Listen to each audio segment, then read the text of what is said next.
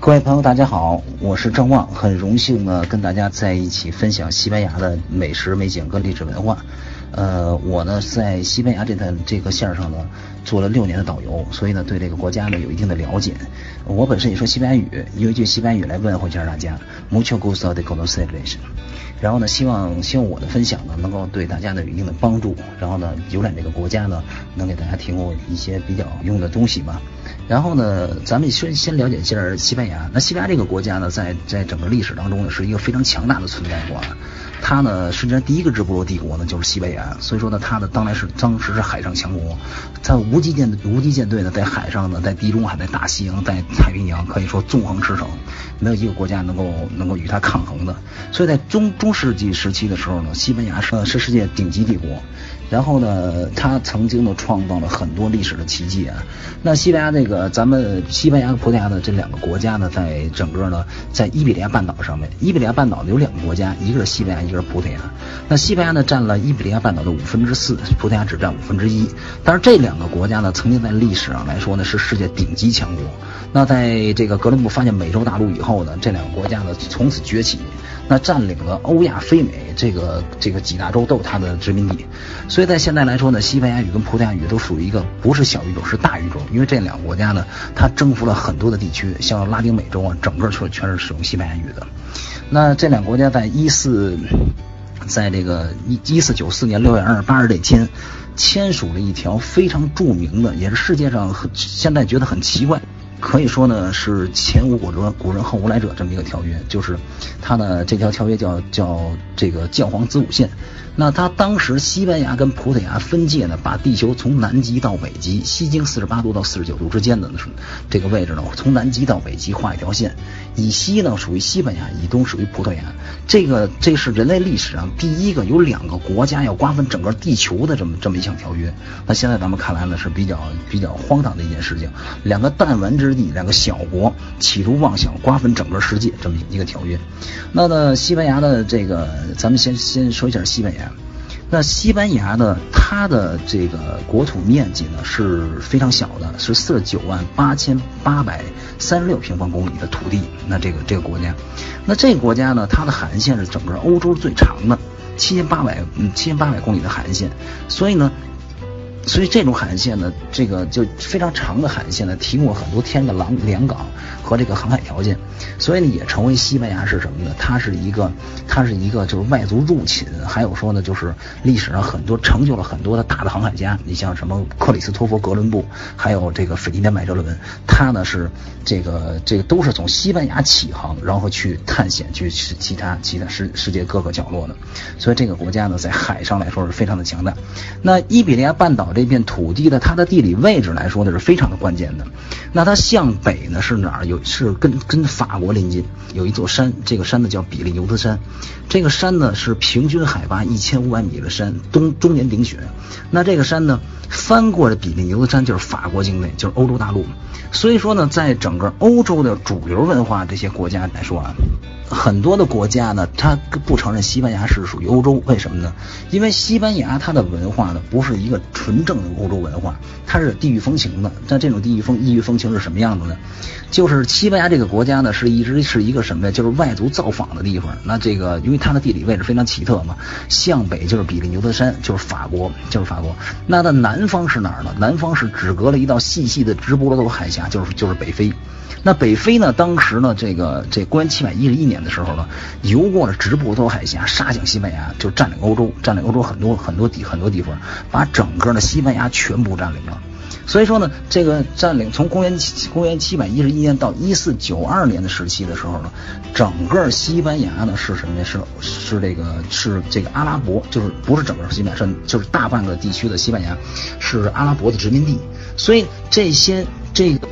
由于历史的原因呢，造成西班牙它有异域风情。那这种异域风情是什么样子呢？这种是什么呢？就是阿拉伯的影子留在这里面。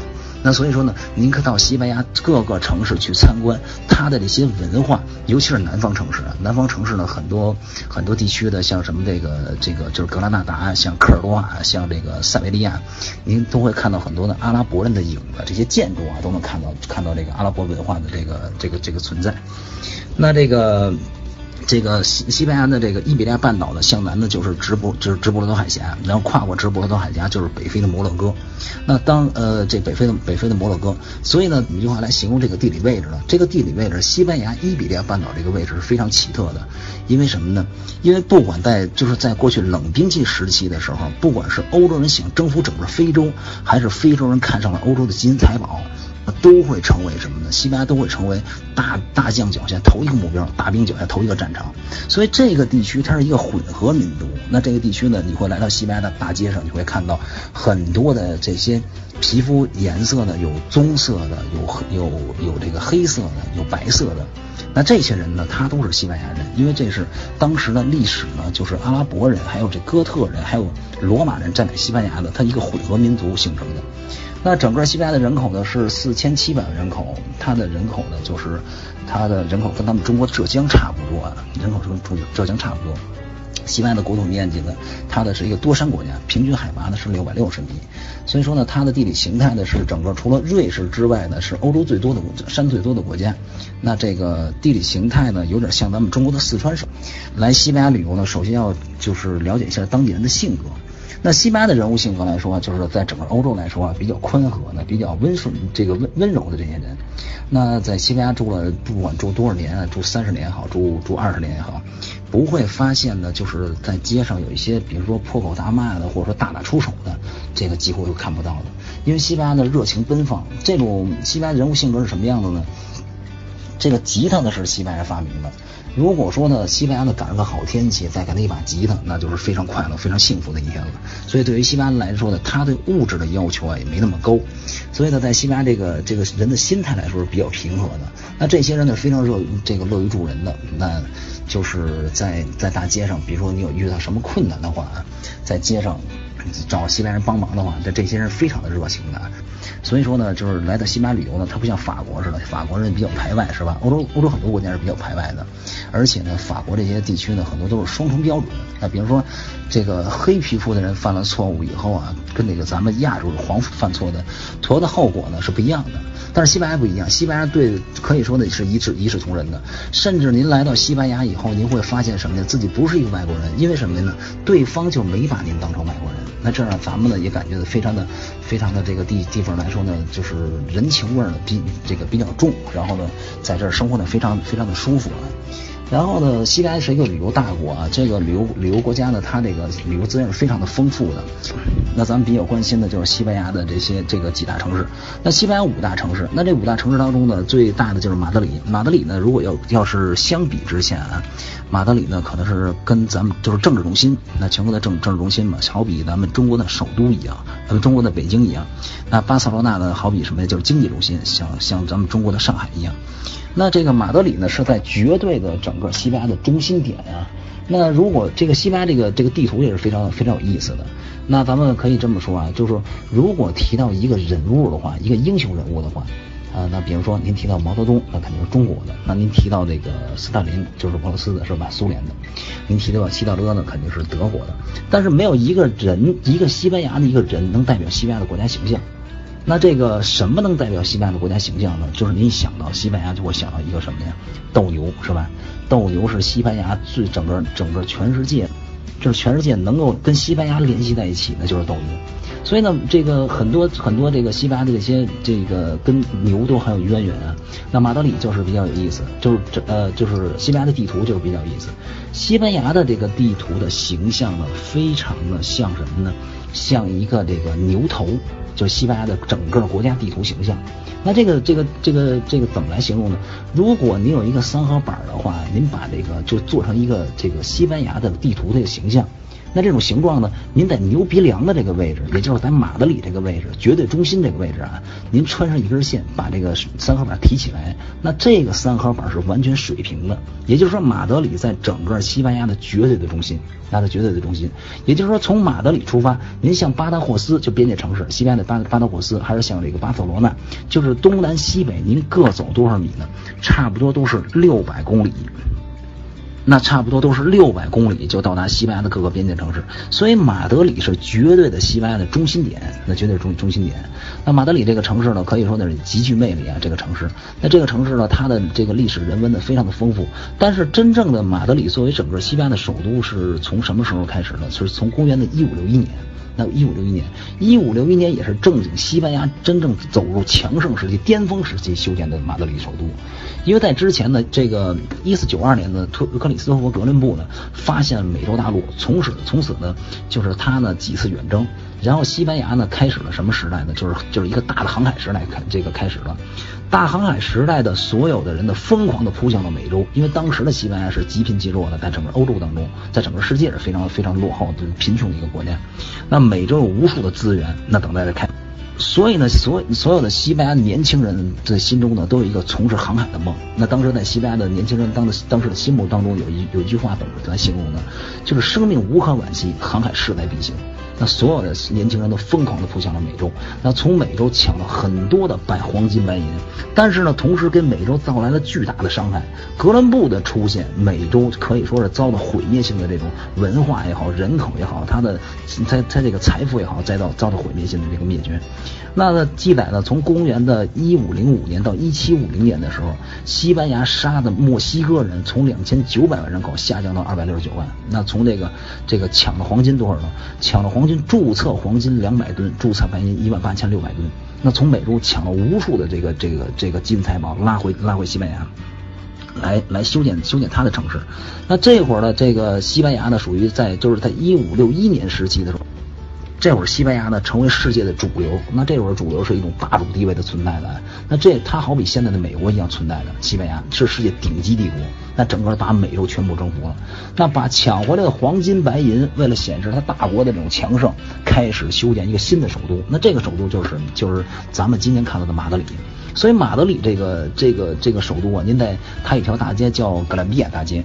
那格兰比亚大街上边呢，两侧的这些建筑，可以说呢，它是非非常的非常的怎怎么说呢？就是能显示皇家威仪的。当时西班牙强盛时期鼎盛时期的那种那种建筑风格，那非常非常非常的雄伟壮观。它与中国的这个这个这个这个建筑啊，有有不同的地方，就是欧洲的建筑全是大石头做的，是吧？全是石质的一些建筑，雄伟高大。再有一个呢是什么呢？它跟咱们中国不一样，咱们中国呢把一些雕塑都放在屋里面，它不一样，它是把雕塑呢，它是把雕塑呢放在屋顶上。所以您在哥伦比亚大街上走一走一走的话，你有种什么感觉？就是完全扑面而来的是一种什么呀？帝国的非常强盛时期那种压倒式的那种，然后会能够感受到西班牙的这个这个曾经的强大。那哥伦比亚大街，那这个在在西班牙呢，就马德里呢还有很多很多值得看的东西啊，就是马德里大皇宫。马德里大皇宫呢，它是一个就是现就是现任国王不住在住在那里啊。这个皇宫呢，就好比是咱们中国的人民大会堂一样。呃，接接待外国外国元首是吧？那咱们去年的时候，习总呢来来到来来西班牙，那当时呢，西班牙是举国欢庆，然后呢，这个迎接咱们咱们习总，然后呢，呃，然然后呢，这个就这个，那平时呢是，呃，平时呢他是他是什么样的？平时就是这个。呃，平时呢就是接待游客，然后这个如果有外交活动的话，游客就不能参观了，就是接有接待接待外这个外出活动。呃，这张照这张图片呢是马德里大皇宫，这马德里的这个这个城市啊，照的不是很清楚啊。但是咱们呢依稀可以看到呢，马德里这个这个城市的壮观程度啊。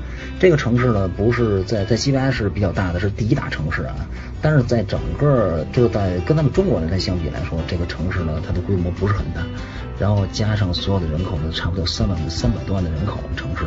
然后呢，这个旅游的资源是非常的非常的丰富的啊。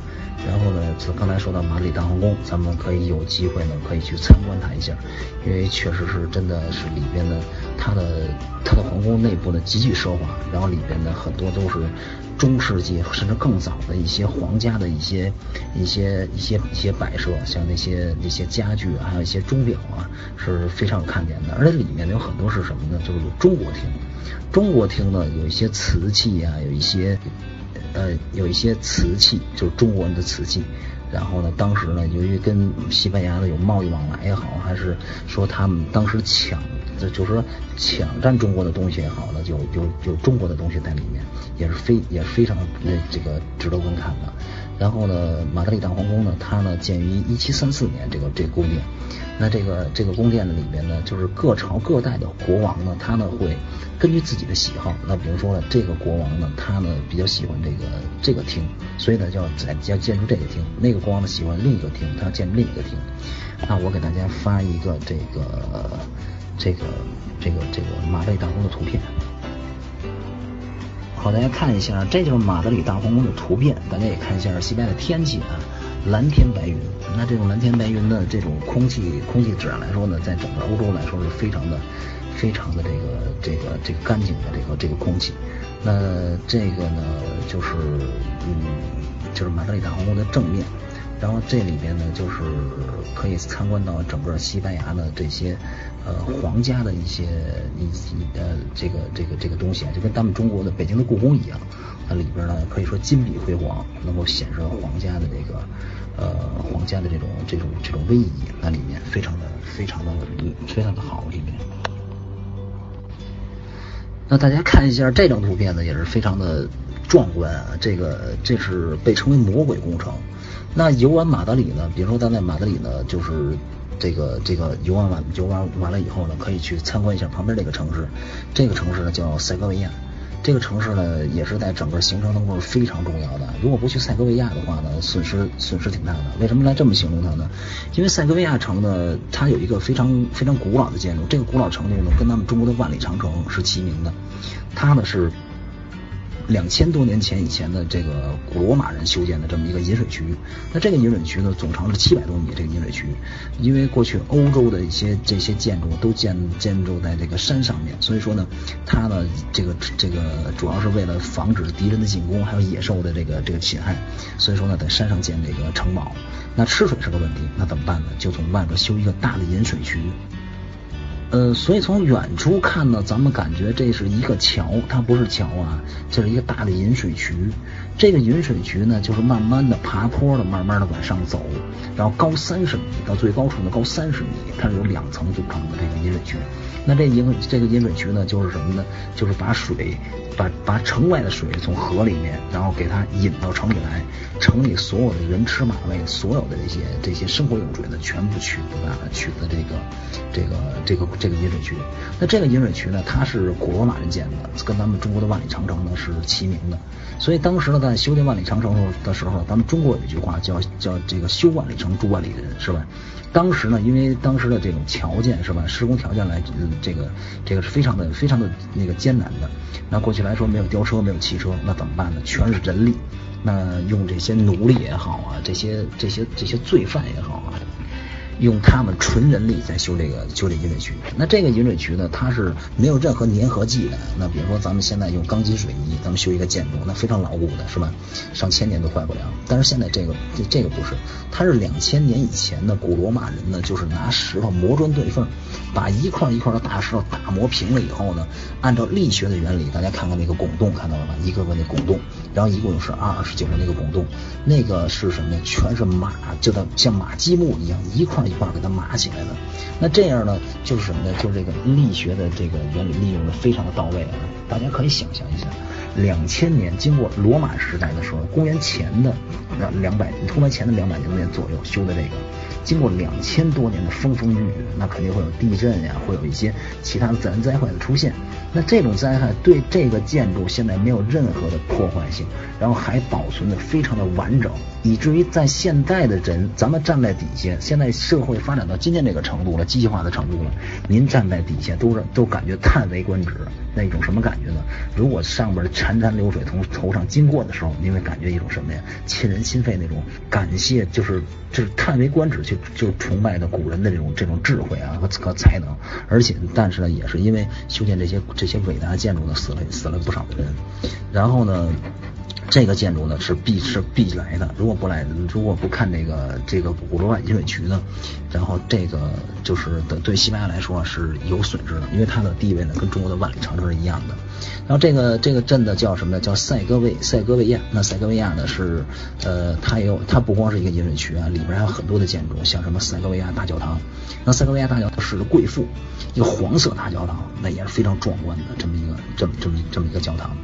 然后呢，这个这里边还有什么呢？就是这个再往上走呢，它这个整个古镇啊被列入世界文化遗产名录。这个这个镇，然后镇呢，它里面还有一个什么呀？就是咱们看那个白雪公主，大家知道吧？就是在看那美国拍的电影，但是美国拍的电影的白雪公主城堡的原型在哪儿呢？就是在塞克维亚。所以说塞克维亚呢，它的是旅游资源是非常丰富的，每条街上每一个小巷里边，每一个门廊下，您都会感觉一种什么感觉呢？时光穿越来的感觉，那真是感觉中世纪的某一天被凝固了，凝固下来的时间停止，停止您穿越到那个时空来。因为这个镇呢，就是欧洲的很多的建筑啊，它保存的非常的完整，完整到什么程度呢？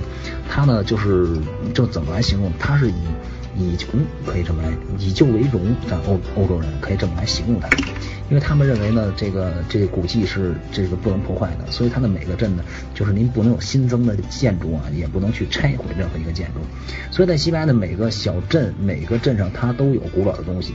呃，它的这个可以这么来形容，那随便指一个，可能这个地区不是很有名，但有一个有一个比较比较古老的建筑，那这个建筑呢，当地人就会很骄傲的指着这个指这个建筑说，曾经查理五世国王从这里走过，所以它这个文物保护是非常非常的到位的。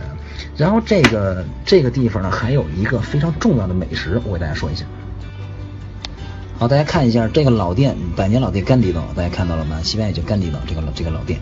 那这个老店呢，它有一个非常著名的美食啊，在西班牙也是您不容错过的，因为它这属于一种国宴，一种非常的有非常大的大餐了，这是。因为在西班牙这些饮食当中啊，西班牙人吃饭呢，就欧洲人吃饭，不能说西班牙，整个欧洲来说都是比较简单的。活这个吃什么呀？就西班牙来说就是什么呀？面包，然后橄榄油跟这个这个红酒。然后西班牙还有一个什么呀？非常有名的叫哈蒙火腿，大家知道吧？然后西班牙的伊比利半岛呢，伊比利亚半岛呢产一种特殊的猪，叫黑蹄猪。那这种猪呢是只有伊比利亚半岛有，那肉质呢非常的鲜美，这个猪。然后呢，猪也是散养的。那这个咱们这张照片看上面看的就是什么呢？有一个有两个厨师是吧？都带着大金牌，大家看到了吗？带着奖牌。然后呢，这个围着几只烤乳猪。那这个烤乳猪就是西班牙所说的大餐，那这是真正地道的大餐。呃，这个美食来说啊，就是在整个西班牙来说呢，就是非常的这个出名的。那来到西班牙以后，一定要尝一下这个这烤乳猪。那烤乳猪呢，它呢是有一个，它有也是有一个什么，有一个三三原则。什么叫三三原则呀？那吃烤乳猪，这个猪大家看到那个猪了吗？这个猪啊，肥而不腻，就是烤的非常的焦脆，外焦里嫩，那外焦外焦里嫩的这种这种这种口口感啊。然后这个猪呢是三三原则，第一个三是什么什么意思呢？这个猪不能超过三个星期，也就是说，这个猪必须吃奶的，不能是说是吃粮食的、吃饲料的。如果吃饲料的话，这个猪它就不能作为烤乳猪这个用了。这个食材选的是非常的严格的，这个这个食材。然后呢，第二个三是什么呀？要烤上三个小时，那要要秘制啊，刷各种各种各种这个这个酱料啊，然后呢，烤上三个小时。那烤上三个小时以后，吃的时候也要有一个三三原则。那什么三个原则？就是一定是什么呢？就是吃这个猪的时候，你一定要是这个慢慢的品味这个猪，因为这个猪呢，它从选料到做工，它是一流的选料，一流的做工。所以这会儿呢，你要吃的时候，也得要慢慢去品尝，不能说狼吞虎咽，像像咱们是吧？吃炸酱面似的，一碗一葫芦进去了，那不行。所以说呢，一定要慢慢的品尝这个猪的味道。那么就是吃这个猪，那这个猪吃这烤乳猪在西班牙是一个仪式性的啊，不是说随便我就是吃像像吃个汉堡一样那种感觉，不是，它必须得是什么呢？就是西班牙会很讲究的，穿的非常正式的，甚至西服革履的去吃去吃这个吃这个烤乳猪。那在吃的时候呢，大家看到有一个那个有一个穿黑衣服的老者，看到了吗？这是他年轻时候的照片啊，这个已经现在看已经很老了。他现在有八十多了，一看就是一个这个真的真的这个非常老的一个老人。这个老者呢，他是这个餐厅的就是传人，传人呢，当时当时他的他的家族在以这种方式烤乳猪的时候呢，是得到了当时的费尔南多五世国王的这个批准。那他所以在吃这烤乳猪之前呢，他会怎么样呢？站在这个就是把这个猪烤完了以后。放在大家的时刻的前面。放在食客的前面的时候呢，老者会怎么样呢？说一些祈祷词。他大概的意思是什么意思呢？就是我感谢费尔南多五世国王允许我们用这种方式享用这个美食。那首先是这样，然后呢还会说一些什么呀？就是一些一些祝福的话语。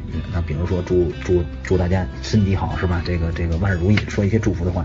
这些话都说完了以后呢，现在这老头学的非常的风趣幽默啊。随着咱们中国的旅游的人口越来越多，所以这个店呢，中国。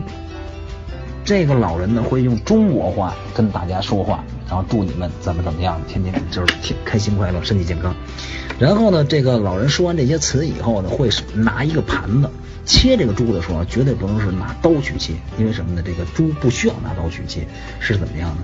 是拿盘子，这个拿一个盘子给它切一竖三横，把它切开，你会听到嘎巴一声，这个猪就给切开了。这个猪呢切出这种一种什么感觉？非常的脆，这种感觉啊。呃，把这猪切完了以后呢，分给食客。那这会儿呢，老者呢，最后达到一个高潮的时候呢，当着所有食客的面子面的面的时候呢，就把这个这个盘子高高的举起，举在空中以后呢，把这盘子摔在地下，狠狠的摔在地下。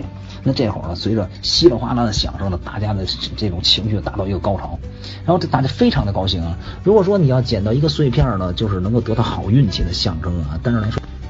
呃，但是但是建议大家别捡，因为什么呢？这个确实是比较扎扎到手。然后呢，这个烤乳猪呢，就是有的时候啊非常有意思，就是我们去这个盘子是中国制造的，Made in China。老头儿随着年岁大了以后呢，他可能摔盘子力度也不够了，把这盘子举起来扔在地上的时候啊，怎么扔下去底下还什么样子？当时呢，就是就是引起了很多人的这个这个这个笑话嘛。拿拿拿开一看，上面写着 “Made in China”，中国制造呢，可以说是渗透到整个欧洲呢，整个全世界各个角落，全有咱们中国的东西。而且中国的东西的质量呢，也越来越好了。然后呢，这个把这猪切完了以后呢，分给大家吃。那这个吃这猪呢，不能单纯的吃猪，吃这个这烤这烤猪肉，一定要尝一下西班牙的红酒。那这红酒来说呢，整个整个欧洲来说，它是非常的，就是非常畅销的饮料啊。那这个西班牙的这个呃西班牙的红酒呢，可以说呢，它呢也是非常的有名的。那红酒呢，分为新世界跟旧世界。那新世界的旧世界的红酒所说的哪个旧世界？就是葡萄牙、西班牙还有这个。还有这个这个这个法国这三个国家叫旧世界的红酒。那在旧世界的红酒当中呢，西班牙呢可以说呢可名列前前茅的这个这个这个酒的质量。那一定要尝一下西班牙的红酒。西班牙一款酒叫雪莉酒。那这个这个这个酒呢，呃，在吃这个这个西班牙美食的时候啊，一定要喝一下西班牙这个酒。那酒的纯度来说是非常的非常甘甘甜可口，西班牙这个酒那非常的好。好，各位，咱们看到这个城市呢，叫什么呀？叫格拉纳达。格拉纳达这个地方呢，就是西班牙的，也算西班牙五大城市比较大的。第一是马德里，第二巴塞罗那，第三是瓦伦西亚，第四呢是这个塞维利亚，第五是格拉纳达。这格拉纳达，格拉纳达这个地区呢，它是有一个非常著名的、特别著名、的、相盛名的这个建筑。这个建筑叫什么呀？叫阿尔罕布拉宫。大家呢都肯定有所耳闻。这个建筑呢，在整个。是整个阿拉伯留在西班牙乃至留在整个欧洲最精美的建筑，无法复制的建筑。这个建筑呢，曾曾经承载着阿拉伯人的这个无数的美梦，在它的美妙没法去语言去形容。其实呢，按照阿拉伯人的这个这个思想来说是什么意思呢？它不是人间，那是阿拉伯人梦中转眼即逝的天堂。那这个阿尔罕布拉宫呢，建于这个一二三六年，建一二三六年。那穆罕默德一世的时期是修建的这个这阿尔罕布拉宫，这阿尔罕布拉宫呢，它呢是华达山，阿尔罕布拉宫坐落在内华达山脉山山脉下，然后这个它总共这个总面积是多少呢？它总面积是两万三千四百平方米这个建这个建筑面积。然后这阿尔罕布拉宫，这阿尔罕布拉宫呢不像大家理解啊，阿尔罕布拉宫呢在可能在咱按咱们的理解是什么呀？住皇帝的地方，那一定是皇宫，像中国的故宫一样，不是那样的。阿尔罕布拉宫它是一个一个怎么说它？一个建筑群，它这个建筑群呢，包括什么呢？马厩、兵营跟坟场，还有这个这个这个就是皇家皇家重镇这么一个建筑啊。它坐落在内华达山的山山脚下，然后呢，它的整个形状呢是两万三千四百平方米，这个这个建筑，它整个的形象像一个什么呢？像一艘巨轮一样。然后呢，沿着内华达山山脉这个下来的一条巨轮，巨轮的船头就是就是驶向哪儿？驶向格拉纳达城，非常的这个阿尔罕布拉宫呢，它在整个啊整个西班牙这来来说呢，这旅游当中是非常重要啊。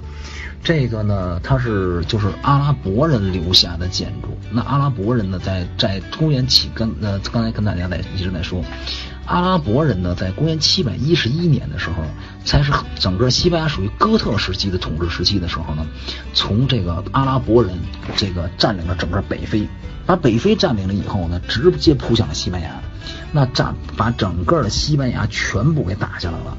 那这会儿呢，就是打打到了法国境内，把打到法国以后呢，法国作为这个天主教有背靠的，所以说呢，欧洲的缓缓神开始往回推。缓缓阵脚开始往回推，那这会儿呢，欧洲呢就是就是到最后呢，欧洲还是欧洲，非洲还是非洲，但是西班牙确实不一样了，就是西班牙南部地区确实不一样了。也就是说，这格拉纳城，格拉纳城呢永远的改变了，因为这个，因为格拉纳城这个地区，也就是阿尔罕布拉宫这个地方。它呢是什么呢？被阿拉伯人从公元七百一十一年到一四九二年全部占领了。那所以说呢，在这一时期的时候，在一二三六年的时候，阿拉伯帝国的人在统治西班牙的时候呢，到到就比较弱的时候，那这会儿呢，阿拉伯人修建的什么呢？修建的阿尔罕布拉宫。所以在这会儿的阿尔罕布拉宫，在阿拉伯人的西班牙是什么状况呢？是整个格拉纳达城成为是阿拉伯人的最后避避难所。那这个咱们咱们现在在看历史，包括现在美国也好，欧洲也好，对阿拉伯国家的这些这些态度，咱们能看得出来。其实世界上的它的价值观不一样，什么观念不一样呢？也就是说宗教大战，也就是说基督教跟这个这个伊斯兰教一直一直在打仗。那在过去来说，阿拉伯帝国曾经强盛过，打过欧洲，那现在欧洲打回来是吧？那这个当时的呃当时的阿尔罕布拉宫像一个什么呀？像阿拉伯人的最后避难所，在一二三六年的时候。那这会儿呢，整个欧洲全是天主教国家。那这个阿尔罕布拉宫像一个什么？像一个阿拉伯人最后的避难所，然后等待着什么？等待着死亡的到来。那就好比像一个鹰爪下的猎物，哀绝惊恐的等待着穿透心脏的最后一击。但是等待死亡比遭遇死亡更加的可怕。那这会儿阿拉伯人呢开始了修建阿尔罕布拉宫，所以阿尔罕布拉宫从外表上看来说，它没有以往阿拉伯帝国那种那种建筑那种那种非常非常雄伟高大的那种那种样子，反而显现的是从外表看来说呢，像一个这个这个不像是皇宫，像一个大的可以说像一个大的仓库那种感那种感觉，因为这会儿呢阿拉伯人属于一种这种非常弱势的存在着。那真主呢？等待了很久，最后呢，还是决定抛弃他们。在一四九二年这这这一年的时候呢，有一有两位国王，这两位国王呢是一个女王和一个和一个这个这个国王。那他叫费尔南多五世国王和伊莎贝尔女王。伊莎贝尔女王和费尔南多五世国王呢，联合基督教大军，团团的围住了格拉纳达城，把这个格拉纳城彻底的包围了。那这会儿格拉纳格拉纳城最后一个统治者叫博伯蒂尔。那波波蒂尔在大兵压境的时候，他没有任何能力反抗，而且他根本没有机会逃跑，没有逃的地方。那怎么办呢？在大兵压境的时候，这个这个这摩尔王最后这阿拉伯这个国王选择是投降，开城投降。那他跟胜利者说：“说我没有面目去去，没有面目进走正义门。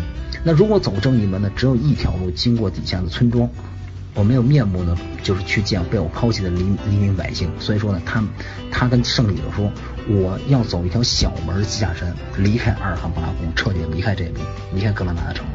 那呢，他呢，当时选了一选了一个从阿尔罕布拉宫后有一个小的后面一个小门，离开了这格拉纳格，离开了这个阿尔罕布拉宫。那呢，他跟胜利者说，我走之后，请您不要有任何人让他经过这里了。胜利者呢，伊莎贝尔女王同意以后呢，用这个博博迪尔走了以后呢，用砖把这扇门给封死了。封死了以后呢，这个再也没人从这里经过了。所以这扇门叫什么呀？叫永远关闭的出走之门。那这这个这个门，在一八零八年的时候，法国的军队拿破仑的军队呢攻占西班牙，把整个西班牙给打给打下来了。打下西班牙以后呢，这个大这个法国的这个龙骑兵呢住进了整个阿尔罕布拉宫。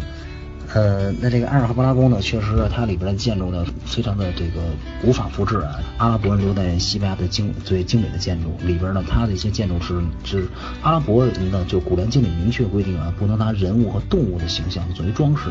所以在整个阿尔罕布拉宫当中呢，您不会看到墙上啊，或者说一些摆件上面有人物和动物的形象。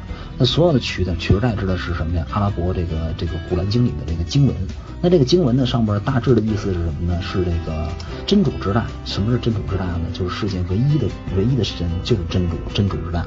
一切都是以歌颂真主、真主为这题目的这些这些这些颂词。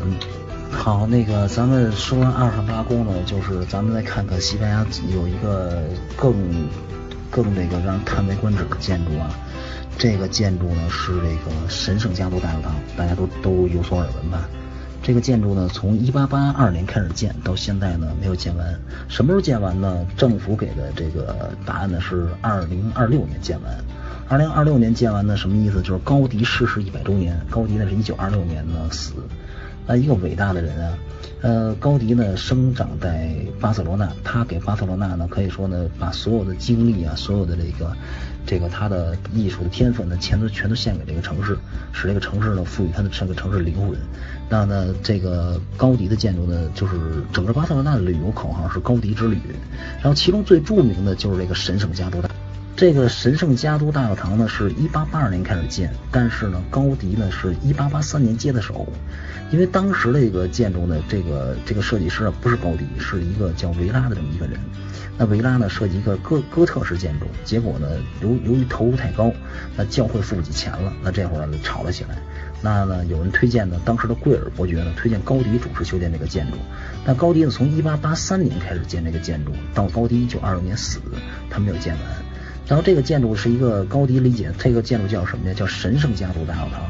什么是神圣家族大教堂呢？就是这个神圣家族是是谁呢？是是耶稣基督的一家。那所以说呢，这是这是上帝的家。那高迪用他的这种理理解呢，就是理理解上帝的家应该是什么样子的。所以高迪按照自己的意思，把天马行空的这种想象呢带到真实世界里来。这个这个神圣家族大教堂呢，是一个是一个什么呢？是一个这个一本圣经故事，其实就是。那怎么理解呢？就是它有有有十八座塔，中间最高那个塔呢是就是一百七十米高。这个塔呢象征什么呀？耶稣基督本人。然后呢，就还有一个塔呢，一百五十米高，象征什么呀？圣玛利亚。然后呢，呃，这个还有四座塔呢，象征什么呀？就是这个圣马太、圣马可、圣圣约翰这几个人写福音福音书那个几个人。然后呢，还有十二座塔，象征什么呀？象征着这个耶稣的十二门徒，耶稣的十二门徒。所以它一个象征主义建这个建筑。然后有三个三个立面，三个立面呢写也是写耶稣基督的一生。那这个东边这个立面叫诞生立面，耶稣基督的他这个诞生。那这个很建筑上面有天使吹响了喇，吹响了喇叭，奔走相告，告诉人类这个众生的福音到了啊，人人们不用再受苦了。还有一个立面叫受难立面，也就是说这个耶稣基督呢被这个被人杀死这个这个过程。然后呢还有一个立面叫复活立面，耶稣基督跟他的这些信徒们说，三天之后会复活，那重新来到人间的这个解救众生。然后这三个立面。那这个建筑呢，像一个可以说呢，让人感觉一种什么呢？就是一种叹为观止、狂喜心碎这种感觉啊。那这个建筑呢，也是世界上唯一一个没有建成被列入世界文化遗产名录的一个建筑。那高迪呢，用他的一生的这个，用他一生的心血呢，铸造了这这么一个伟大的建筑，一个伟大的建筑呢，去纪念一个伟大的人——安东尼奥·高迪。那高迪呢是非常不幸啊，一个伟大的人，但是死的时候呢，非常的悲惨。而且高迪来说呢，他到他最后呢，可以说是穷困潦倒，几乎就没有没有什么人，就是没有什么金钱对他对于他来说。到晚年的时候呢，高迪呢可以说是挨家嗯，就是去乞讨，就是跟大家去去募这个修建的钱。但一九二六年的时候，西班牙的这个第一辆电车这个检检采的时候呢，他呢不幸被这个电车给撞死了。死了以后呢，当时呢本身按照当时牧师的说法，他是能够活下来的。然后呢，牧师说我带你去更好的医院。但是高迪呢，他是一个非常思想非常高尚的人，他是一个这个充满神性的一个人。他说我属于这里，我属于穷人，所以呢，后来就是不治身亡了。死了以后呢，他的遗体呢埋在神圣家族大教堂，埋在这个神圣家族大堂这个里面。那呢，大家上里面可以看到的，就是祭坛下边就是高迪的墓。高级的墓对在上边的这个上边呢，就是什么呢？就是一个就是一个一个玻璃板，上面顶衬这个这个顶棚是空的一个玻璃板。那这个玻璃板呢，是一个就是每天的第一缕阳光会照在哪儿？会照在这个祭坛上面。什么意思呢？就是天堂，就是照在高级的墓上，天堂为高迪打开一扇门，高迪呢顺着这种阳光进入了天堂，一个非常的灵魂纯净的这么一个人，去纪念这么一个人。那这个神圣家族大教堂呢，二零二五年它就建完了，所以说呢，在二零二二六年之前呢，大家如果有时间的话，一定要来看一下，因为它是世界唯一没有建完被列入世界文化遗产名录这么一个建筑啊。呃，咱们看一下这个，这是西班牙这个高铁。那高铁呢，就是有人问了这个问题了，说在西班牙旅行的话，这个高铁方就是公共交通方便不方便？呃，这个跟大家说一下，公共交通是非常方便的，因为西班牙呢这个国家呢是这一个也是欧洲传统发达国家。那这个国家来说呢，它的这个公共交通是非常发达的，发达到什么程度呢？就是高铁呢，就是呃差不多几分钟就一辆，然后呢就是这个。嗯，就是公共交通是非常方便。整个的整个西班牙呢，它的高铁总里程啊是排名世界第二的，中国是排名世界第一。那咱不用说了，中国的土这个这咱们国土面积大嘛，但是只有五十万平方公里的一个小国的话，它排名世界第二，这就有点有点让人觉得不可思议了。所以说，西班牙的公共交通来说是非常到位的啊。然后但是打车的价格是非常高的，因为打车的话，它呢一公里一欧多，差不多一公里欧多打。打的越多也比较贵。那西班牙的这个还有一个西班牙就是它这个这个安全问题啊，大家一定要注意啊。西班牙的这个整整体来说呢，比法国绝对强，比意大利绝对要强。因为怎么来说呢？因为法国和意大利来说黑人比较多，它的治治安来说相对来说绝对要比西班牙要差得多。因为法国明抢的是吧？尤其是针对咱们中国人，中国人呢现在在整个世界来说呢，小偷这个圈里来说啊，是目标非常大的。因为什么呢？中国人呢，你看，就我观察的时候，观察呢，在巴塞罗那的感恩大街上的那那些名品街，那七十点钟开门，十点半的时候呢，整个全是中国人，冲进去以后啊，真的，一屋一柜台的包全买了。所以在中国人在小偷的眼里呢，可能就是就是跑偷目标大。而且咱们呢，有时候出去又不注意，然后呢，容易丢东西。所以说呢，在西班牙这个丢东西的事情是非常，是每个团，而且而且呢，就是我本人也丢过四千多欧，也丢过钱。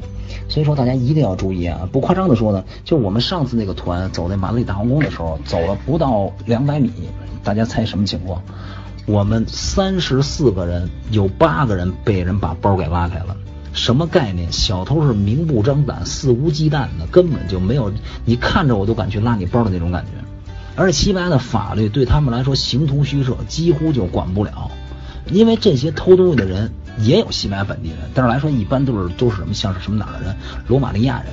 罗那罗马尼亚这个国家来说，它是一个比较非常穷的一个欧洲国家。这欧洲国家呢，它是入欧之前可能三百欧的工资，这一家生活够。但是入欧以后，工资没涨，物价飞涨了，那这个国家根本就承受不了。那这些人怎么办呢？都是什么呢？就是坐着长途车来西班牙来干嘛？来法国来一些国家，就是专门从事什么呀？专门偷，专门从事偷东西。那我经就是经常看到马路上就是拉别人的包，尤其是中国游客，就亚洲面孔的人，他是四不见四不见去去去拉那个包，而且他是有组织的，就是什么呢？前面有几个女的偷，后边几个男的在这放望风。那上次有一个团就是啊，这个团人呢，我的团友就被人给拉开包了，我过去我制止他，我说你住手。这个女的呢，根本就没有害怕的意思。没有说慌手慌脚的要跑的意思，他看着我也是，嗯，也是也是这个瞪着我看着，然后呢后边几个男的就往过走了，所以他遇到这种情况的时候呢，大家都选择息事宁人，为什么呢？法律管不了这些人，而且在欧洲的整个整个这个治安情况来说啊，它不像咱们中国，中国的咱们这个摄像头是三百六十度无无死角的都能看到，他那个大街上什么都没有，所以丢了东西根本就找不到。而且呢，我跟大家说一下，如果你丢了东西是一种什么概念呢？它根本就是我负责任跟大家说啊，根本就找不到，想都甭想。因为外国呢，就是怎么来形容呢？只有中国的警察呢会说拿外国人的就是特别当回事，找东西的时候是非常的怎么说呢？给你翻垃圾也好，给你找什么也好，是真的给你找回来。但是欧洲是绝对不可能，丢了东西就以后就别想找了。只是报个警，报完警以后呢，警察会通知，就是跟你说，呃，我找东西会联系你，但是没有一个能找回来，警察也根本不管这个事情。而且欧洲的法律规定呢，就是什么呢？如果他偷你的东西的时候，如果你抓住他了，他在五百欧以上这个这个金额抓住他判刑，你还得起诉他。然后呢，五百五百欧以下呢，就是就是给就给放了。所以说呢，根本就没有可能抓到这些小偷，丢了东西肯定是找不到的。然后呢？嗯，所以说大家一定要注意啊，这个这个西班牙的小偷，小偷非常的厉害。嗯，但是大家也不用担心啊，就是大家把东西看好就没问题了。因为到这以后呢，就是我我说的这么严重的什么意思呢？就是其实没那么严重啊。但是大家呢一定要什么呢？就是提醒大家有一个防范心理，大家一定要注意啊。我这个东西一定要自己看看看管好了，只要看得好，肯定是不会有任何问题的。就是我觉得比法国、比意大利强的多得多，不会明抢，大家放心啊。就是他的小偷小偷比较多一点，然后其他的没事啊，大家一定要注意就可以了。这个不是什么大事儿，就是注意注意一下就可以了。嗯，那这里呢，咱们咱们再说一下葡萄牙。那葡萄牙这个国家呢，紧邻西班牙，西班牙的一个就是一个一个一个邻国嘛。那这个国家呢，国土面积非常小的，它只有九万平方公里。那这九万平方公里的土地上有多少人呢？一千多万人。那人口呢非常好，它非常少。它是一个整个的整个欧洲的最单一个小民族组成这么一个国家。那这个国家呢，它的就是在在历史上来说，它其实就是西班牙。那西班牙呢，就是后来在这个公元九世纪的时候呢，这个葡萄牙有个国王叫叫这个路王路王一世国王。那这个国王呢，把这个把西班牙打出去了，打出以后形成一个独立的国家。那这个国家呢，它葡葡萄牙叫什么呀？叫波尔图盖。波尔图盖什么意思呢？就是这个翻译成中文就是温暖的港口。温暖的港口这个名字特别的合适葡萄牙。为什么来这么形容呢？它除了有一个温暖的港口啊，这个地方什么都没有。那现在来说，旅游旅游资源发达了，就是旅游的很多了。但是之前它确实是什么都没有的。葡萄牙这个这个这个地区呢，也是非常值得来啊。它呢，就是现在现在来说，旅游它是旅游大国。那这个这个旅游旅游旅游的，就是每年的欧洲的，它整个人口呢是一千多万人口，但是每年的输入的这个外国人来说，是它人口的好这个好几倍。几千万人口上那儿旅游，因为这个地区呢，它是一个旅游资源非常丰富啊，尤其是海岛特别的多。那它是一种什么呀？就是大西洋，这个这个挨着大西洋。那咱们怎么来形容伊比利亚半岛呢？如果形容伊比利亚半岛像一只脚一样插向辽阔的大西洋，那咱们所在这个葡萄牙呢，就是在脚脚面上面这种感觉，在脚面上面。那这个这个地区呢，它呢有非常多的就是田园风光，及您在大西洋的。大西洋的海边上走一走，然后感觉吹一下大西洋的海风，感觉呢非常的舒适啊。那这里呢可以说就是咱们的诗和远方，非常的非常的美好的地区啊。那这个西葡萄牙的，咱们看到的这个有一个这个纪念碑，大家看到了吧？这个呢是葡萄牙呢也是一个代表的一个一个一个标志。那这个标志叫什么呢？发现的纪念碑，发现纪念碑呢上面有一百多人。那这一百多人上面都是什么人呢？站在船头上第一个人，大家看到了吗？这个人，这个人呢是什么呀？就是整个欧洲航海的鼻祖。那这个人叫恩里克，恩里克王子。这个人的出现呢，整个是什么呀？把里斯本港口。那咱们先看到这个碑前边这条这条河呢是什么呀？叫特茹河。那特茹河是怎么来怎么来形容它的历史地位呢？它是非常重要的。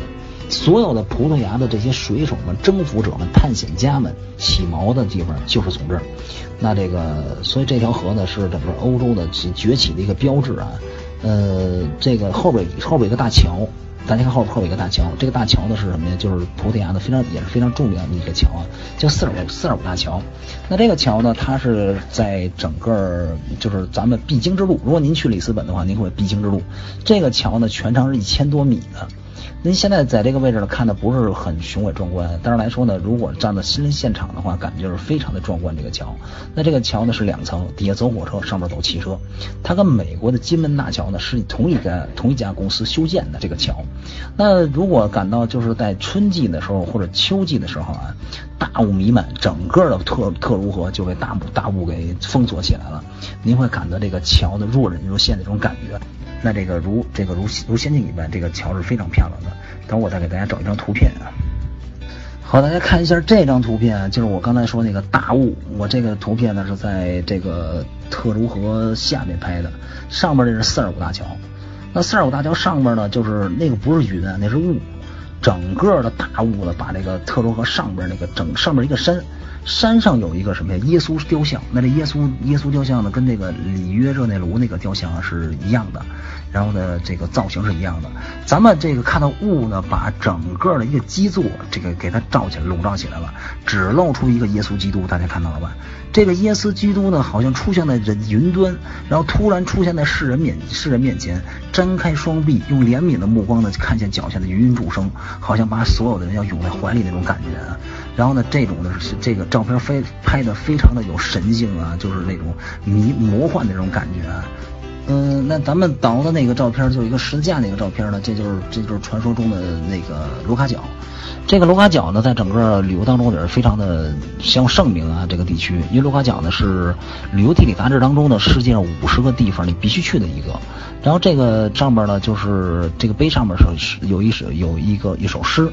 那这首诗的什么意思呢？在这哥伦布发现美洲大陆之前呢，在麦哲伦航海航海旅行之前呢，他这个上边写着这是世界的尽头。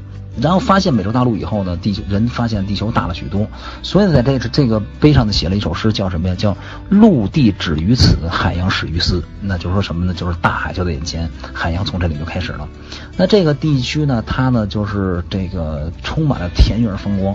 那这个岛上呢长满了很多的植被啊，开的一些多肉植植物。那这个多肉植物呢，就开到到春天的时候，开了很多小黄花啊。这小黄花呢是非常的漂亮，满山遍野全都是小黄花。然后呢，再加上大西洋的这种这种独特的这种这种这种风这种风情呢，就是极具特色的田园风光，特别的美丽，特别的舒适，让你呢有一种什么感觉呢？就是想就是想非常安静的在这儿在这儿就就品味一下当地的这种这种景色的，这种这种感觉，非常的舒适的大西洋的这种风光。那前面呢就是。是就是大西洋，那这个景点也不容错过啊，这个景点非常的非常的不错。呃，好，各位，我再那个回答大家一些问题啊，就是西班牙大家比较关心的问题。呃，像美食呢，就有就有这个西班牙的烤乳猪，还有西班牙的海鲜饭。西西班牙海鲜饭是非常著名的，它呢是那个欧洲三大美食之一。法国的蜗牛意大利面跟西班牙的海鲜饭是非常有名的。然后呢，这个这个文娱活动呢，咱们可以看一下西班牙非常著名的弗拉门戈舞。弗拉门戈舞呢，在这个弗拉门戈呢，在西班牙语什么意思呢？是活来鸟的意思。在吉普赛语它是什么意思呢？是逃亡的农民。那这个这个这是这是其实不是，它是它是吉普。赛人发明的这种舞蹈，那这种舞蹈呢，它呢为什么叫逃亡的农民呢？因为这些游牧民族啊，在过去的历史长河当中呢，生命民族的生命历程是非常的曲折的。那在这个罗马时期，在哥特时期呢，这些人不受欢迎，他们在社会当中呢，就是不爱不爱工作，所以说呢，被这个当局呢这些政这个罗。这个罗马人也好，这个哥特人也好，就追杀他们，就是就是老是觉得他们是社会的这些呃不安定因素，所以这些人呢，对于这个命运的不公啊，对美好生活的向往，还有对信仰的执着呢，他呢逐渐演变成一种艺术形式出现了，那叫弗拉门戈舞。为什么叫逃亡的民族呢？就是因为他的生命历程是非常的曲折的，嗯，非常曲折。所以说呢，他这个弗拉门戈舞呢是什么呀？就是非常有特色的舞蹈啊。但凡是舞蹈都是什么呀？都是比较年轻漂亮的，跳的比较好。但是弗拉门戈舞不是，弗拉门戈舞，他他这个跳舞的人一定是是一种什么人？中年妇女，甚至微胖的女人最好，因为她能表达弗拉门戈舞的本意。它是对一种是一种一种什么感觉呢？是对一种就是一种世态炎凉之后的洒脱，饱经霜风霜的一种自信。那这个女人跳舞的第一个动作就是一种什么感觉呢？是我不比你弱，她是一种是什么呀？知道。是一种什么感觉呢？是是就知道游戏的格局，也要也要陪你玩到底的一种一种一种一种一种决心。所以说呢，这个弗拉门戈舞表达的是一种生活的磨砺中的不卑不亢。那他表达的爱情呢，不是那种这种纯情少女的，也不是那种这种贵族式的，表达的这种自身的一种一种不屈不挠那种精神。所以跳舞的这种这种热烈的成分来说啊，让你当你坐在弗拉门戈舞这个演出的剧场当中呢，你会深深的被他鼓舞，他是深。散发的这那种魅力是非常的非常的好的，然后呢，还可以看一下西班牙的斗牛。那西班牙的斗牛呢，就不用多说，因为西班牙的斗牛呢，它的名气呢是非常大的。而且呢，就是在在之前跟大家说，西班牙这个民族它征服了整个拉丁美洲。那整个拉丁美洲现在都使用西班牙语，大家都知道。呃，世界有有五亿多人口使用西班牙语，其实也是一个大语种。那。那本身这个国家呢是非常小的一个国家，能拥有这么大的国土，能拥能够征服这么多个民族，现在这么多人使用西班牙语，那说明这个民族的个性是非常野性、非常有进攻性、征服欲的这么一个国家。那所以说这个国家呢，它呢，它的这些这个这个就是这些。什么人的后裔呢？是什么？是航海的，是是海盗的后裔。他们可以这么来说，是海盗的后裔。那现在完全能够体现海盗的这些西班牙人的人的嗜血的性格来，这种这种形式来说呢，可能是什么呀？女的就体现一个弗拉门戈舞，能展示西班牙女女郎的这种泼辣、泼辣的性格，但对生活那种不屈不挠的这种精神。那斗牛呢，能够展示什么呀？西班牙勇士在战场上搏杀这种感觉。嗯，好，大家看一下咱们那个弗拉门戈舞，大家看到了吗那种热热闹热闹的场面，我有两个照片给大家发过来了。然后这个弗拉门戈舞的展现的这种什么一种比较，咱们中国说那个这个怎么说，比较狂浪的那种感觉，那种不屈不挠的那种那种精神。他的舞蹈呢，就是特别有型，特别的有特色啊。就是跳舞的时候呢，就是脚下的功夫非常的非常的深，就是像爱尔兰的大河之舞、踢踏舞一样。但是爱尔兰的大河之舞起源于西班牙的弗拉门戈舞，那这个这个起源弗弗拉门戈舞，那这个舞蹈呢，这个跳的非常的热烈，它有单人舞、双人舞，还有还有这个群舞、斗舞。那弗拉门戈舞呢，它的就是这种文艺形式呢，它不是说是一种是一种有排练的那种，比如说有固定的舞步的那种那种舞蹈，它是什么呢？它是表达心情。那比如说我今天可能表达的这种悲哀的心情，或者非常快乐的心情。所以他的动作会传达一种他的情感波澜，那种情感波澜是这舞者本身自身具备的东西。所以说，每个弗拉门戈舞的跳舞的人呢，他表达的东西的情感呢，他表达的情感是不一样的，他这个这个不一样的。咱们都知道弗拉门戈舞有一个非常著名的一个曲子叫什么？叫那个卡门，大家知道吧？就那个噔噔噔噔噔噔噔噔那个。卡门呢，就是这个卡门呢，是如果看的弗拉门戈舞的正宗，去卡门的故乡去看。卡门的故乡在哪儿？在塞维利亚，西班牙第四大城市。塞维利亚也是一个极军备的一个城市啊，有机会大家一定去。因为塞维利亚有一个大教堂，这个教堂呢是这哥伦布的墓呢，哥伦布的遗体就在那个教堂里边。包括哥伦布呢从美洲回来，然后呢这个把带他去的三艘船，结果回来两艘船，那两艘船跟哥伦布一起埋在了塞维利亚大教堂。我把那照片给大家看一下。好，大家看，大家看一下，这就是塞维利亚大教堂。那塞维利亚大教堂呢，是一个哥特式教堂，教教堂，欧洲的三大教堂之一。那这个教堂也是雄伟壮观。那呢，挨着老城区，在老城区的时候，有国王的这个这个这个王宫在那儿，老老王宫。然后大家呢，可以围着塞维利亚大教堂呢，还有王宫呢，好好的去去转一下啊。因为塞维利亚城呢，它这个城市来说呢，它呢，它是非常的这个。这个这个怎么说呢？就是有特色，塞维利亚城，它呢是一个，就是摩尔阿拉伯统治时期的时候呢，管把这个地方当为首府。那首府呢，它的建设建设那个这个程度来说呢，要要绝对要高于其他城市，城市地位非常的高。所以呢，它好比一个大的建筑博物馆一样。那这里边有很多的阿拉伯式的建筑，有很多的欧洲式建筑。那呢，它呢，它的这种这种这种文化呢，很好的融合在一起。那这样呢，咱们呢可以看到很多的不同的建筑啊。嗯，这个塞维这个塞维利亚城，塞维利亚城大教堂，那哥伦布的遗体呢就躺在这里面。哥伦布呢，可以说呢，在西巴大大大家知道西巴的这个这个就是国庆日是哪一天吧？十月十二号。那为什么是西班牙的国庆日十月十二号呢？就是跟哥伦布有关系。哥伦布在一九四一四九二年的时候呢，这个十月十二日这一天。登达的这个登登岛，登到登岛的这个岛是美洲的巴哈马群岛，那把西班牙的皇家断旗插在这个岛上。从这一天起呢，是什么呀？这个这个西班牙管这一天叫国庆日，因为他发现了一个新大陆。从此，西班牙呢可以说是一个一贫如洗一个小国，平地一声雷，陡然而富，成为欧洲的霸主，成为成为当时十五世纪的那个霸主地位。那最强大一个国家就出现了。所以呢，这个这个西班牙人为了感激哥伦布呢，把哥伦布的遗体呢葬在塞维利亚大教堂。那这个大教堂里边非常的壮观。呃，然后呢，咱们说一下刚才说这个斗牛，这个斗牛呢也是西班牙的非常有特色的这么这么一个体育项目啊。刚才说了，您说你要想很好的了解西班牙的西班牙的这个这个这个这个文化、人物性格的话，那那肯定是从这些具有特色的东西去了解。因为一个民族呢，可以来说呢，它的一些特色的东西呢，绝对体现一个民族它本身的人物性格，是吧？一个民族肯定具有一个性格，那西班牙就一个嗜血的性格，那这个性格呢体现在斗牛当中。斗牛呢被称为什么呀？死亡之舞。那也就是说，斗牛士呢在死亡面前临危不惧，然后耍斗这个牛，那这个这个这个一剑把牛给给给给给杀死。呃，这个斗牛呢是什么呀？就什么时候去看看斗牛呢？在每年的四月份到九月份当中，您都能看到斗牛。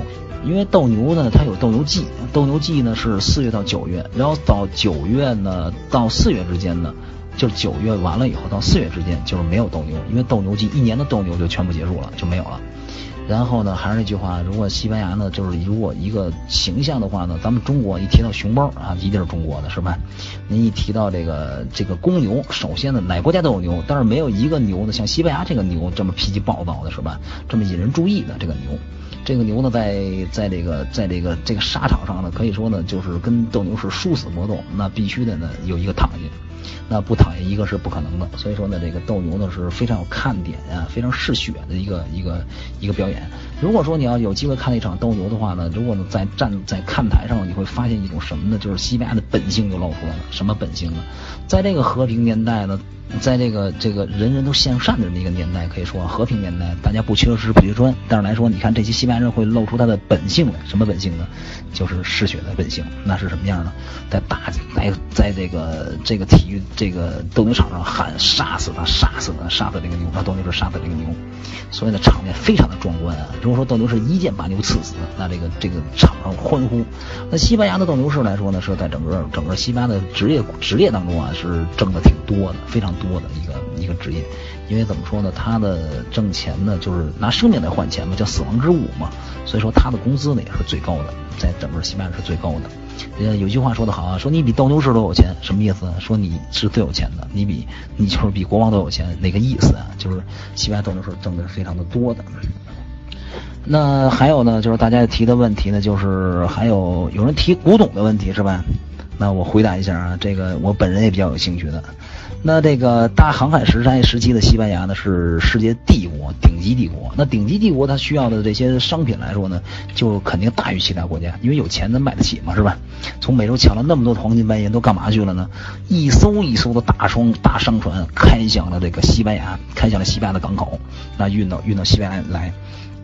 而且呢，这个这个从这个通商也好，从这个战争也好，当年呢，就咱们中国呢有两条丝绸之路，第一条丝绸之路是哪儿呢？就是马可波罗所说的这个陆地丝绸之路。那第二条丝绸之路所说的就是哪儿？就是从菲律宾菲律宾的马尼拉。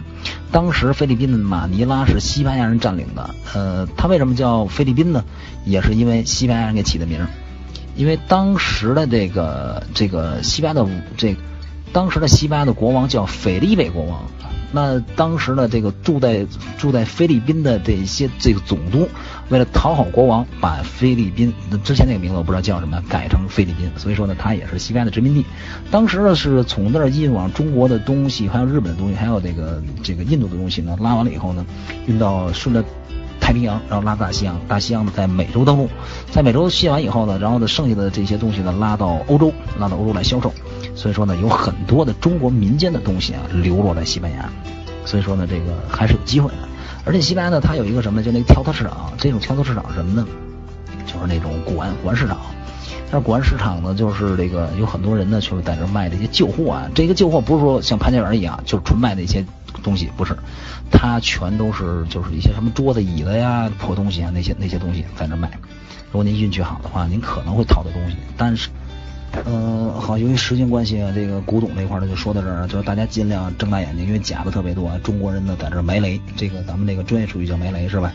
然后呢就是这个运到这儿以后呢，然后咱中国人买回去背回去，全是假的，假的特别的多，真的真的有，但是呢不容易买到。呃，什么时候来西班牙最合适呢？跟大家说，就是每年的四五月份来最合适啊。四五月份的时候呢，是西班牙的，就是反正春天和秋天这两个季节，对于哪个国家来说，我觉得都是一个就是正式旅游的这个时节，那非常的好啊。但是西班牙这个四月五有个好在哪儿呢？就是它没这么热。那西班牙这个大家知道啊，夏天非常热的。那现在这种热到什么程度呢？它那个温度能达到，就是空气中的温度能达到五十度。然后这个，但是不是所有的城市啊，就是西班牙南部一些城市，像什么科尔多瓦像什么塞维利亚，是非常的热的，就是热的让人，但是不像咱们那种热啊，咱们比如说，呃，您说北京那种热是一种什么呢？就是，就是咱们是比较闷，咱们是比较闷热，那这种热的时候没地儿没地儿躲没地儿藏那种感觉。但是西班牙不一样，西班牙那种热是什么呢？地中海气候，阳光倍儿足，您在那个树底下、树荫下。或者是在一个就是在酒馆里边，您点杯啤酒，然后呢夏天呢喝一杯西班牙的这种这种这种啤酒，然后非常的凉爽啊，小风特别吹着，它是干它是干热，咱们是闷热，所以说呢，咱们三十三度比它四十度到五十度还要热，因为咱们是没地躲没地藏那种感觉，桑拿天嘛是吧？咱们是那种热，所以呢每年的四五月份来西班牙最合适。那西班牙没有明显的雨季和旱季。但是西班牙呢，就是四五月份的时候呢，它呢会下雨呢，会会有有阵雨。这种雨呢，不像咱们中国，比如像广州下雨啊，一下好一下下一天是吧？连绵不断的那种雨，这儿不是啊，它是阵雨，就是地中海气候呢，一片云它一片雨，把这个整个这个一片云的走了以后呢，然后晴天又风又空。在那一时节呢，就是三到五月的时候，你会看到天上的云彩，它行走的速度是非常的快的，蓝天白云，那种那种那种云呢，特别的白，大朵大朵的云彩，好像整个在天上有一个大的城堡，另一个世界那种感觉，非常的美丽那种感觉。就让你感觉到天地呢，就那个这个这个就是融在一体那种感觉啊，特别的美丽。然后呢，会下雨，会出现什么呢？会出现彩虹。那西班牙呢，就是它一个农业国家，这西班牙没有说那个您走那个整个伊比利亚半岛走完了，您几乎不会看到什么呀？就是很多的这个这个这个很多的就没有，几乎没有这个工业工业区。那这样来说呢，就是空气非常的好。那下完雨以后呢，会出现什么呀？彩虹。那这种彩虹呢，可能说说句不好听的话啊，您可能在中国这个十年看不到的彩虹，您可能这次旅行全给它看了。为什么这么说呢？它一天就能出五六道甚至七八道彩虹。但有一次我记得非常的清楚啊，我们那我我们四月份来到西班牙，来到西班牙的时候呢，正正赶上西班牙下雨。那下完雨以后呢？四五月份的时候呢，整个西班牙的这个所有的所有的这个绿地啊，所有的这个这个这个地里呢，长满了野花，开满了野花，所以呢说呢，遍地是鲜花，然后这个油油绿绿的这种感觉啊，就是春天的这种感觉，生机盎然这种感觉。然后呢，下完雨以后，一这个天空出现两道彩虹或三道彩虹。那我们那天呢，就是行驶那个车呢，然后呢，穿过高速公路，两边两边的田野里全都是开满了盛开的鲜花，然后在花海里哈，这个这个这个行进，然后呢，冲就从一两道双彩虹。双彩虹，这个这个里面经过的，当时呢，这个我们真的一种就是就是欢呼雀跃，然后呢没见过这么美，就是童话般的世界，就就就这么就是这种感觉啊，非常的美丽，特别的美丽，所以呢，四五月份来西班牙最好。那这个刚才说了消费水平，那大家有提问消费水平的是吗？消费水平呢，咱们呢就是西班牙的挣钱来说呢，能有多少钱呢？挣的不多啊，就是比如说服务员来说呢，他可能一月挣个一千五，一千五左右。呃，但是一千五左右有什么概念呢？他呢是真的教育不花钱，养老不花钱，然后看病不花钱，真正的是都不花钱。所以你要问西班牙人说，你说你有钱吗？你问他。他的回答会让你啼笑皆非，让你觉得不可思议。什么意思呢？他会说：“我有钱，就那么一小会儿。”什么意思呢？就是说他的工资拿到手里以后，养老不花钱，然后这个这个教育不花钱，所以说拿的钱里就是零花钱，拿这个就是马上就花了。所以说呢，他呢就没有没有什么存钱的概念啊，这些人。然后呢，消费是非常低的。那这个怎么来形容他的消费呢？如果说就是您就是一家三口，嗯，不外边吃饭的话，在家里做饭也就五百欧，也就差不多够了。然后呢，就是拿咱们游客来说，您说吃饭贵不贵？吃饭呢，在就是他没有特别大的，就是那种饭馆特别大的少，就是街边那种酒酒吧，酒吧吃饭呢，就是一个人十几欧吧，二十欧左右就吃的就不错。但是你要说吃大餐就不成不一样了，吃大餐就得几十欧或者上百欧了。就是平常的这种消费来说啊，不贵，而且尤尤其到超市买东西特别的便宜，它的消费非常的高的。那有句话说的非常的好啊，就是说，呃，就拿西班牙的这个这个国家来说，经济来说啊，它呢在欧洲来说呢，原来是一个发达国家，但是现在排名很低，这个国家排名很低。如果欧洲分为一二三四流的国家的来说的话，西班牙可能是一个三流国家，所以说这国家呢消费是不高的，这个国家消费不高。在整个欧洲来说，就有一句话说，工作在布鲁塞尔，然后呢，生活一定要在西班牙和葡萄牙，那消费不高。呃。嗯，各位，那个由于时间原因啊，今今天咱们就说到这里。很多朋友的问题呢，我也没有没那个没有回答，但是不要紧，大家不用担心。是在西班牙整个的线路上呢，比如您对这感兴趣，有任何问题呢，都可以咨询我们，我们会给您耐心解答。如果有机会呢，咱们一起走一下西班牙。然后呢，呃，很感谢大家耽误大家这么多时间，然后听我的给大家讲西班牙的这些东西。如果能对对大家有所帮助的的话呢，那真是真是就是再好不过了啊。然后呢，咱们咱们有缘见，各位。